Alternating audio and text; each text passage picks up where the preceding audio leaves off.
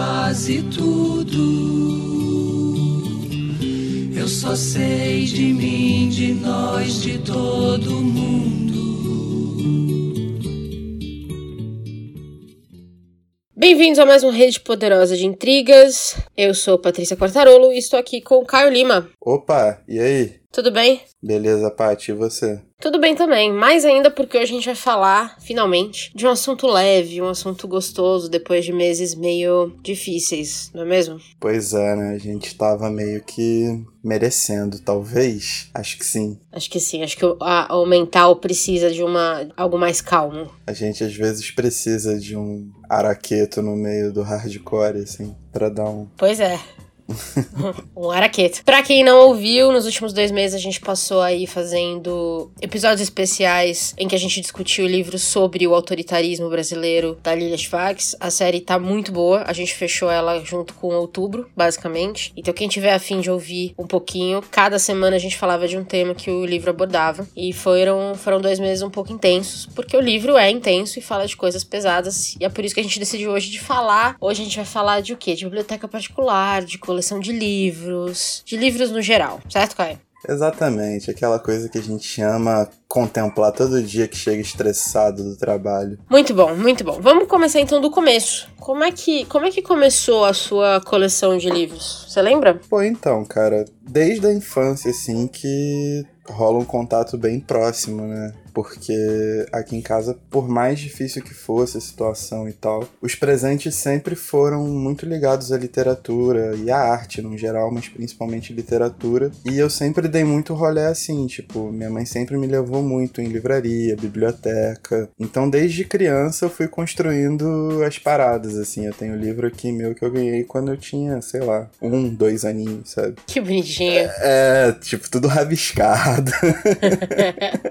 Muito legal. Mas tá aqui no instante. Mas assim, a gente vai evoluindo com o tempo e meus pais são leitores bastante ávidos, cada um no seu estilão. E o meu estilo difere dos dois. Mas aí, na né, adolescência, eu fui pegando as referências, assim. Até que, quando comecei a trabalhar, principalmente, veio aquela, aquela inspiração que só o dinheiro dá pra gente, né? E aí eu comecei a montar devagarinho a minha estante e tamo aí até hoje. Você lembra quais foram os primeiros livros que você comprou com o seu próprio dinheiro? Então, nesse tempo, assim, eu comprei bastante coisa, mas tem um livro que foi marcante, porque foi o primeiro livro digamos assim, que eu lembro e eu falei assim, pô, sou muito adulto agora, cara.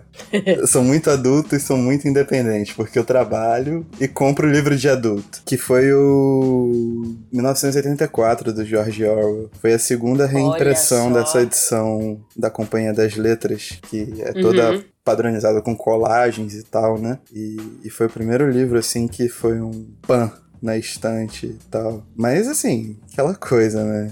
Todo mundo tem sua fase de comprador de livros e a estante é recheada também, né? É, então, eu, eu acho que. Eu tava pensando nisso esses dias porque eu tenho minha sobrinha, né? Que, que vai fazer um aninho ainda. E minha irmã já lê muito pra ela, né? Os livrinhos de criança. Por exemplo, ela adora unicórnios. Então ela tem vários livrinhos que tem chifre. Por exemplo, livrinhos que você pode. Hoje as crianças têm livros que elas podem tomar banho com livro, né? Na, minha, na nossa época não tinha nada disso, né? Mas é. E muita gente fala que para você crescer, para você estimular a leitura, você precisa ter pais que leem. Mas eu também acho que além de pais que leem, o que é importante porque você aprende o hábito vendo outras pessoas que você admira fazendo certas coisas, eu também acho que é, existe a questão do, do objeto livre, de você estar cercado por livros e você vê-los em todos os momentos como parte natural da sua vida, não é? Eu acho que, que e para mim a minha história foi mais assim, porque quando eu era adolescente, meus pais, meu pai lê, mas ele não é aquele leitor voraz de ler cinco, seis livros por, por mês. Então ele lê um livrinho, ele lê no tempo dele, é, ele tem os interesses específicos dele. É, minha mãe leu muito quando era mais nova, mas aí à medida que foi trabalhando e tudo mais também, a gente sabe bem como é, a vida vai tomando conta, filho e tudo mais. E aí foi meio que perdendo o hábito é, de ler direto. Minha irmã sempre leu muito pouco, até mais recentemente. Então, na verdade, eu era a pessoa da minha casa que mais lia lia. E eu peguei esse hábito porque os livros ficavam no meu quarto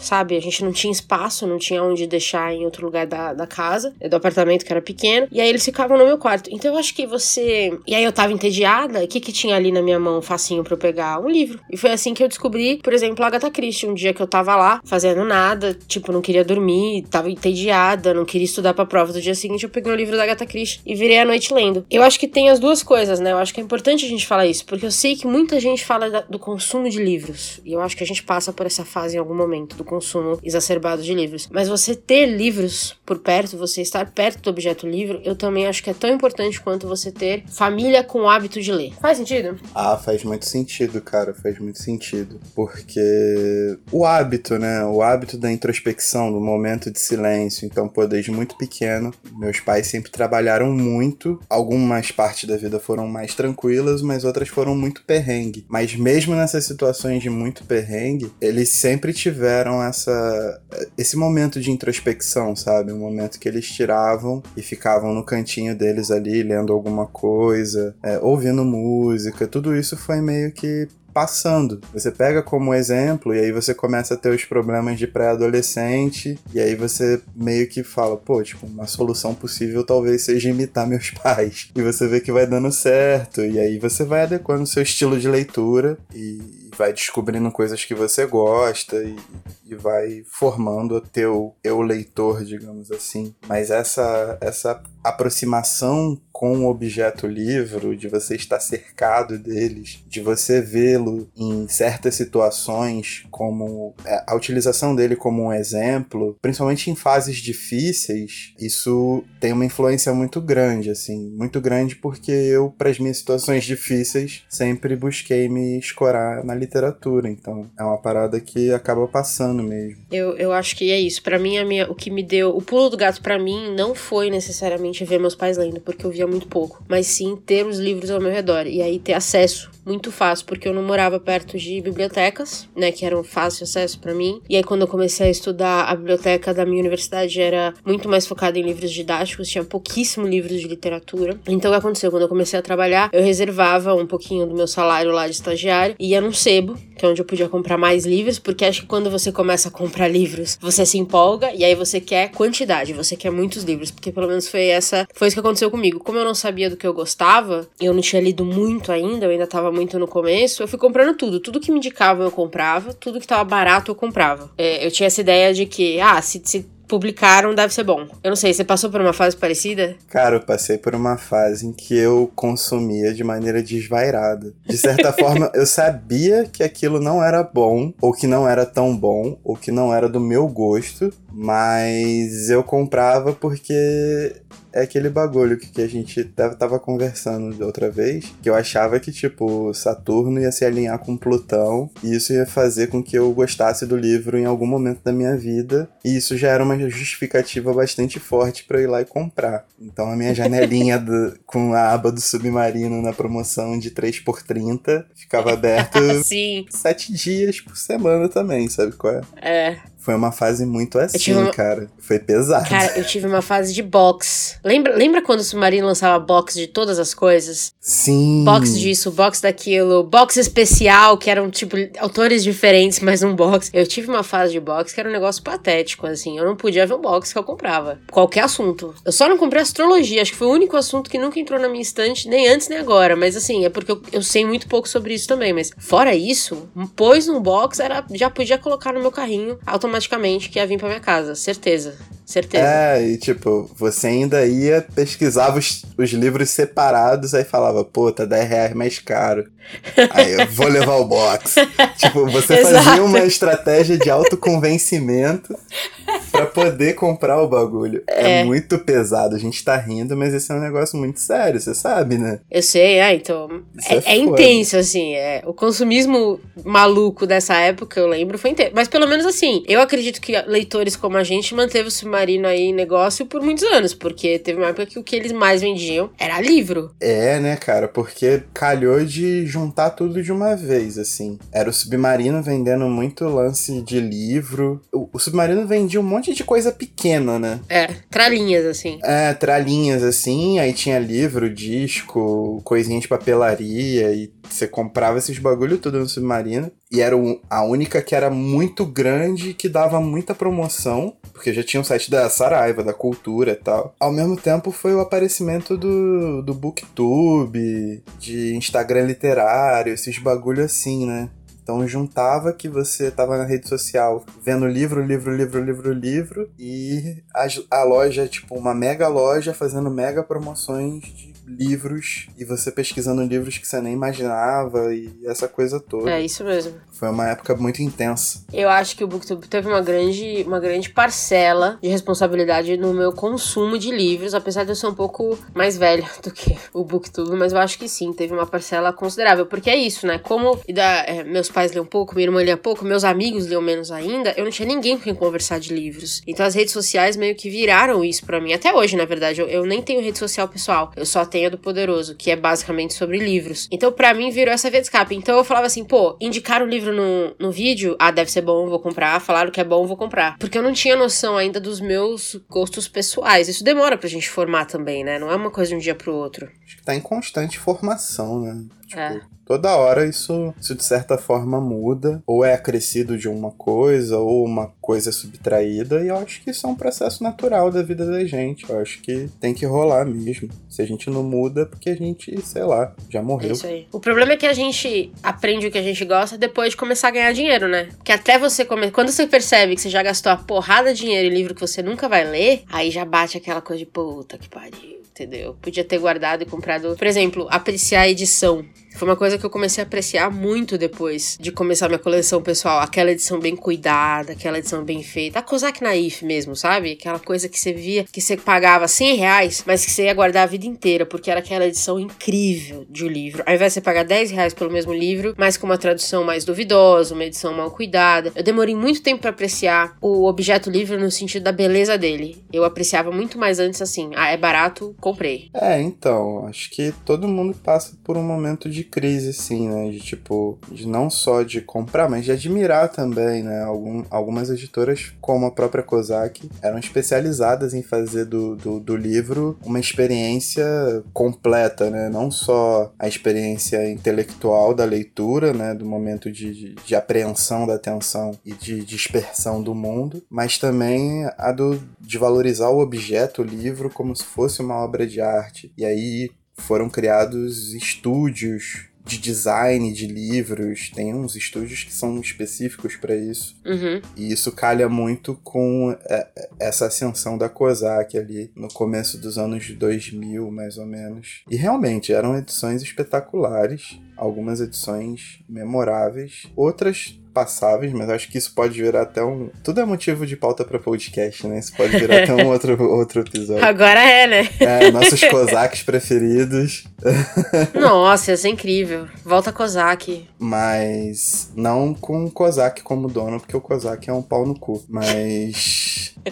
Volta a editora. Mas enfim. Isso. Mas tem muito dessa parada, tipo, tem muito sim. Eu comecei a dar muito mais valor, principalmente pra parte de produção do livro, cara. Eu fiquei muito mais chato com isso com o tempo. Uhum. Revisão, tradução, edição, essa, o aproveitamento de espaço no livro, sabe? Sim. Porque tem gente que mete um entrelinhas dois e meio pro livro ficar mais Exatamente. gordinho.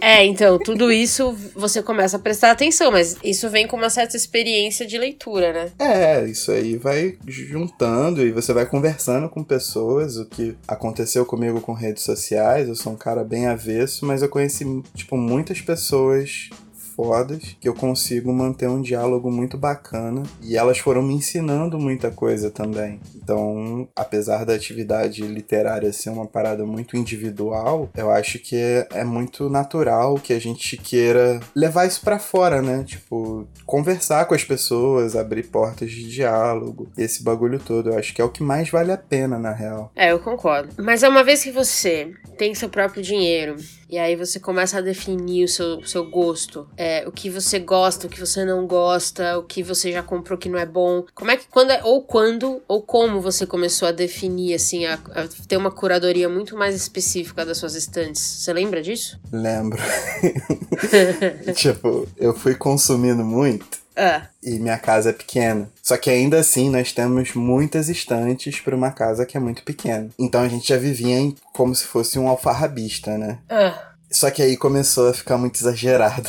E tipo, eu tinha uma parte inteira do meu armário cheia de livros e já tava ficando livro pra fora. E aí eu comecei a tomar esporro de todos os lados, né? E nisso coincidiu com uma fase da minha vida que muitos problemas foram acumulando e que um dos problemas foi que eu fiquei três meses sem receber, o contrato com a empresa que eu tava rescindiu, eu fiquei sem eira nem beira. E aí eu olhei falei, mano, eu preciso pelo menos fazer uma grana pra eu poder tomar um açaí, sabe? Porque tava foda, nem 10 conto tinha. E aí eu falei, pô, vou fazer um sebo. E aí, com sebo, tipo, não faltava matéria-prima aqui. E aí eu comecei a analisar e pensar no que eu curtia e no que eu não curtia. E aí, devagarinho, tipo, eu fui olhando e falando, pô, mano, isso aqui tá aqui, beleza, nunca vou ler. Isso aqui tá aqui, eu já li, mas, pô, não, sabe, não, não bateu Uhum. do jeito que tinha que bater. Então vai pro sebo. Esse aqui não, esse aqui eu quero dar uma outra olhada porque tem umas paradas interessantes. E aí quando eu fui ver o que ficou de acervo meu, eu olhei e falei, caraca, mano, não é que isso tem a minha cara mesmo? Não é isso que,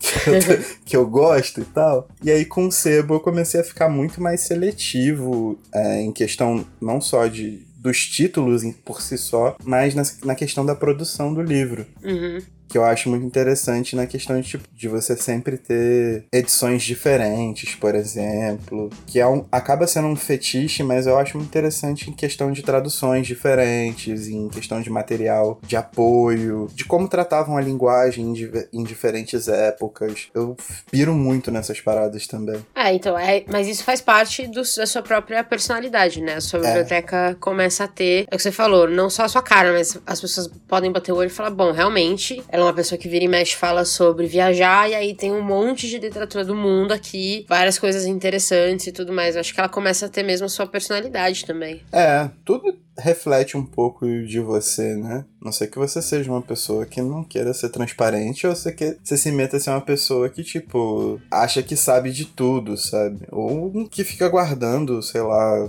quinquilharia em casa. Mas é bem legal, porque você olha pras estantes aqui em casa e você meio que manja mais ou menos qual é a vibe de cada um. Meu pai é um cara muito sisudo, então você vê muita biografia, muito livro de história, muito livro reportagem. A ficção dele tem muito a ver com guerra, tem muito a ver com questões políticas, questões militares. E se você for conversar com ele, você descobre que é um traço, são traços muito fortes da personalidade dele. Minha mãe já é uma pessoa mais ligada a budismo e tal, então você vê sempre umas paradas mais esotéricas na estante dela. É- Eu acho que acaba refletindo naturalmente, cara. É, é bem maneiro isso. É uma reflexão que eu tô fazendo agora, inclusive. É, um, eu acho que.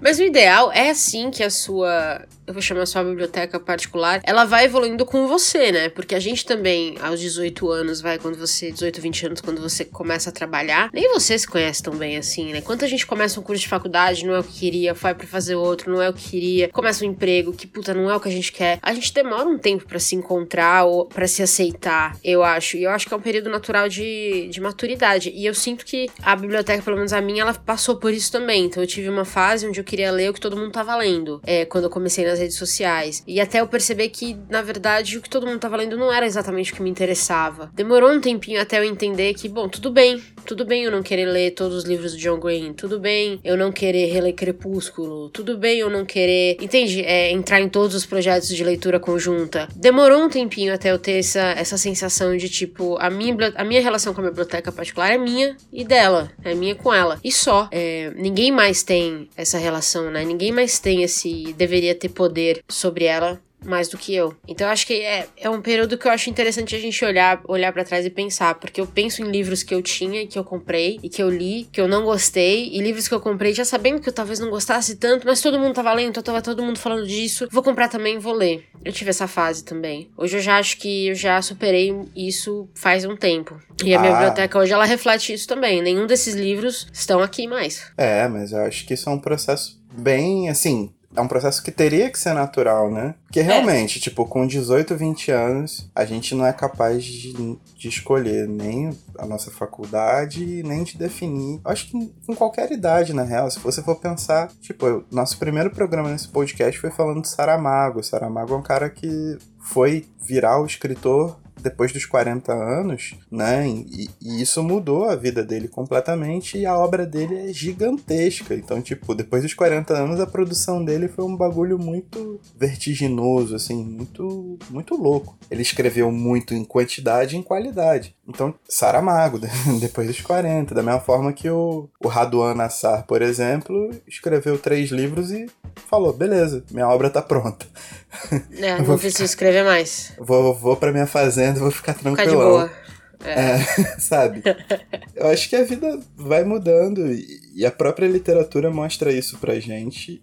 E nós deveríamos ser mais tolerantes com essas mudanças. Eu acho que a gente se cobra muito de uma maneira geral, principalmente nesse começo, quando, quando você pode consumir uhum. em relação a tempo e a poder comprar é, a gente se cobra muito, né, de, de, ter que ler a literatura do mundo e não tem, tipo, não tem nem tempo pra gente ler tudo que a gente pensa que quer ler. Então, mas isso, isso é importante, porque a gente fez o nosso primeiro episódio falando de Saramago, porque eu fui ler Saramago aos 32 anos de idade. Por quê? Porque aos 14 me indicaram Saramago e eu não tava nem um pouco pronta para ler ele. Então eu também acho que a gente tem que se permitir e e eu vejo muito isso até no, nas redes sociais, o pessoal, ai meu Deus, porque eu tenho que ler toda Dostoiévski, toda. Eu acho que a gente tem que se permitir a maturidade certa para ler o livro na hora certa. E tem livros que eu acho que sim, você precisa estar tá pronto para eles. Porque aos 14 anos eu li Saramago, eu tentei, né? Não li. Eu tentei ler, não entendi nada. Eu fiquei puta. É, aquela, aquelas, aquele parágrafo que tinha cinco páginas, aquilo me deixava louca. Porque não era a literatura que eu tava acostumada. Mas quando eu li de novo agora, aos 32 anos, depois de ter aí mais o quê? Mais 15 anos de bagagem de leitora, eu achei incrível. É assim,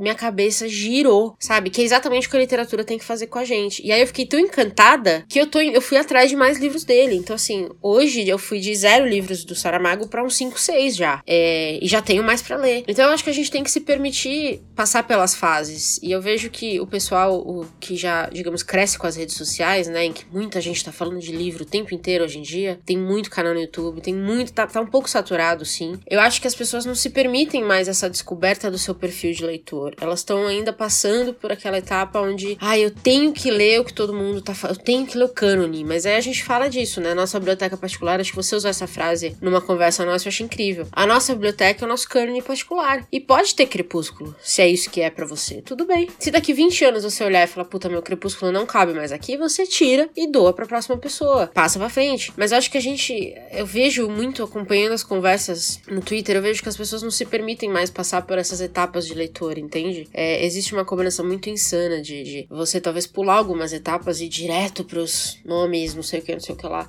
Eu acho que tá tudo bem, tá tudo bem você não querer ler isso agora, tá tudo bem você querer reler Harry Potter quando você tem 80 livros parados, tá tudo bem, entendeu? Tá tudo bem. Mano, é o teu tempo, você tem que saber o que fazer com ele. Eu acho que o grande barato, por exemplo, da gente fazer o podcast e casar leituras é que no fundo a gente se diverte, tipo, fazendo o programa, porque é um processo de descoberta, né? Todos os programas que a gente fez, por mais que a gente gostasse ou não do livro, a gente parou, trocou ideia, tipo, trocou ideia com outras pessoas, foi procurar a entrevista do autor, foi procurar o trabalho de outras pessoas, foi pesquisar, pegou autores relacionados que a gente já tinha passado, experiências nossas de leitores, pra gente poder compor esse quadro e se divertir fazendo a parada. E eu acho que o que eu vejo, assim, de uma forma geral, é que, tipo, esse, essa parte da diversão, de troca, de você, sabe, se colocar numa posição de, de, puro deleite daquilo que você tá fazendo, isso já é meio que passou batido pelas pessoas. Normalmente é uma questão de você se cobrar pelo prazer. E, tipo, cobrança e prazer não ficam na mesma frase, sabe? Não é. faz muito sentido. Concordo. E eu acho que as pessoas têm perfis diferentes, não só de leitores, mas de, de personalidades diferentes para tudo, né? Então, por exemplo, tem pessoas que são mais organizadas, tem pessoas que são menos organizadas. A gente já falou disso também. A gente, nós dois temos, por exemplo, estilos muito diferentes de organizar as leituras. Sim, total. Eu, Na verdade, eu, gosto... eu não tenho estilo Nenhum de organizar estilo, a leitura, é. né? Exato. você não organiza, é isso. E tudo bem também. Mas eu, por exemplo, eu gosto muito de ter uma lista. Eu gosto de acompanhar o que eu leio durante o ano. E eu tenho uma planilha onde eu sei o que eu li desde 2012. E eu gosto de ver esse, esse crescimento, entende? Eu consigo ver, por exemplo, é, o tipo de literatura que eu li em 2012 e do que eu tô lendo agora. E eu, eu me divirto com isso. Para mim, na verdade, isso acrescenta a minha experiência de, de leitura. Mas para alguém, tipo, para você, por exemplo, não faz o menor sentido. Então não tem por que fazer também, entendeu? E mesmo assim, a gente consegue sentar e falar de um livro. Então Total. não tira nada, não tira nada de quem você é como leitor, na verdade. Então, assim, se você é uma pessoa que não quer ter metas e não quer, ah, eu não quero pôr livro no Scooby, eu não quero ter, tudo bem. E se você quer ter uma meta, ah, eu vou tentar aqui porque uma meta te estimula, que é o que acontece comigo, por exemplo, tá bom também. Só não se mate por isso, entende? Ficar chateado, ou não é. É só uma questão assim, tentou. O mais importante é o, é o. Nesse caso específico, eu acho que o mais importante é a jornada, não é o resultado final. É você poder ver aí o seu, o seu crescimento como leitor. E só. E é o que importa, na verdade. É você ler. O resto, como você faz, como você organiza, de onde você tira suas referências, é um pouco menos relevante, eu acho. É, cara, total. Eu acho que é muito engraçado, porque, por exemplo, tem livro que, pra gente fazer o podcast, como foi o A, Veget... o a Vegetariana, acabou não dando certo, né? Infelizmente. Beijo, Rê. foi mal. A gente vai gravar outro com a Rê. A gente vai... Não, a gente precisa muito. Uhum. Muito mesmo. Mas é. Garotas Mortas. Uhum. É... Tipo, eu gostei tanto do livro que eu simplesmente reli. E eles estão aqui ainda, tipo, muito à mão, porque vira e mexe eu pego e consulto e tiro alguma coisa dali. E isso para mim é o que importa, assim. E tem livro que eu li que eu simplesmente esqueci. Uhum. O Equador, assim, toda vez que eu baixo a lista de, de, de episódios do Equador, simplesmente eu viro e falo, cara, não li esse livro, tipo.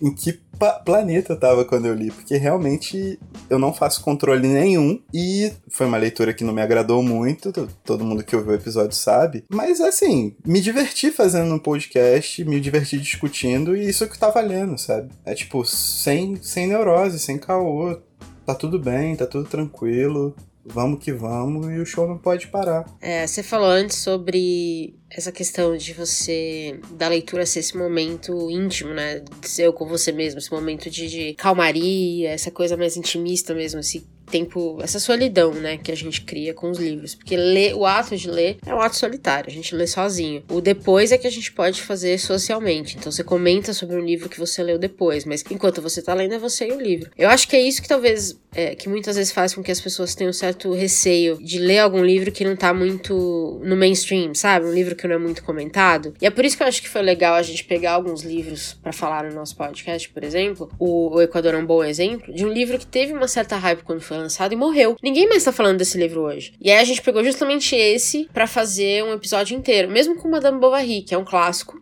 É, muita gente já deve ter ouvido falar, mas é, não é um livro que, que é ripado. Não é um livro que você vai ver todo mundo falando desse livro o tempo todo. Isso é uma das coisas que eu, pessoalmente, é, mais gosto de quando a gente começa a compartilhar a experiência de leitura. É, eu e você, a gente tem gostos relativamente similares de leitura, mas a gente também tem partes dos nossos gostos são muito, muito diferentes. Então a gente tem pego alguns livros que são muito fora do, do mainstream.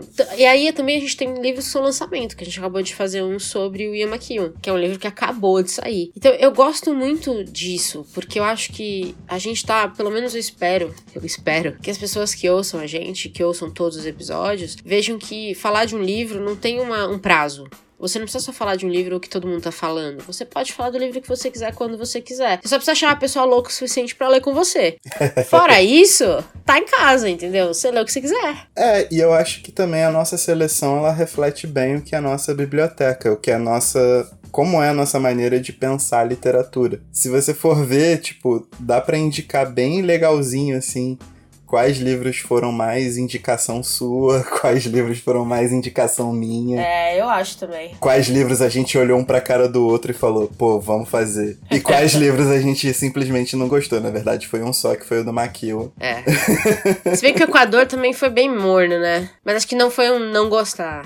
O Equador tinha um pano de fundo que, da é, primeira que parte, foi bem desenvolvido. É verdade. Só depois mesmo que o bagulho ficou perdidaço. Mas assim, dá para perceber também como a gente passa por esse processo de identificação com a literatura. É, eu acho isso muito maneiro, muito transparente. Tipo, o bagulho aqui é sincero. É, eu espero que sim. Eu espero que as pessoas que escutam a gente aí religiosamente, se é que existe alguém que tenha ouvido todos os episódios já, que dê para perceber um pouquinho desse nosso eu, eu espero que seja um gosto relativamente eclético de literatura, porque a gente tende a experimentar de tudo, né? É, isso é verdade a gente fica muito atento para colocar nossos gostos, mas também da gente abranger o máximo de terreno que a gente consegue, tanto em questão de gênero literário, quanto em questão de contexto social, de línguas diferentes. Óbvio que a gente não é formado em, em letras nem nada, então a gente não vai ficar aqui falando da tradução, não sei o que, blá blá blá, e gênero, e metatexto e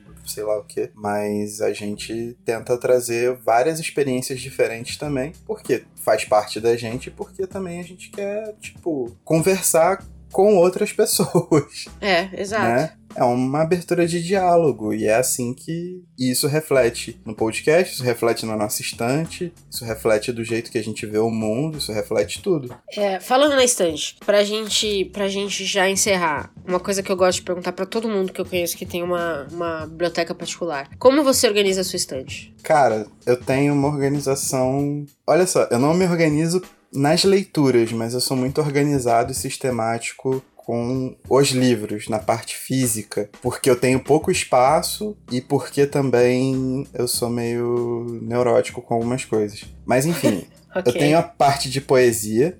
A parte de poesia ela é organizada em ordem cronológica de publicação, então eu posso observar o desenvolvimento da poesia durante o tempo, dependendo da região e tudo mais. Eu tenho uma parte de estudos que fica num carrinho. Sabe aqueles carrinhos de, de, de manicure? Sei. Então, eu comprei um e eles ficam meus livros de estudo. Boa. Que aí eu posso puxar para onde foi e é fácil de pegar as coisas. Que aí eu organizo por, por ordem alfabética do sobrenome do, do autor. E os meus livros de ficção, eles ficam organizados por regiões né, do mundo. Então, tem os de literatura nacional, junto com os de literatura latino-americana e de literatura africana. Tem o leste europeu, Editora 34 patrocina a gente.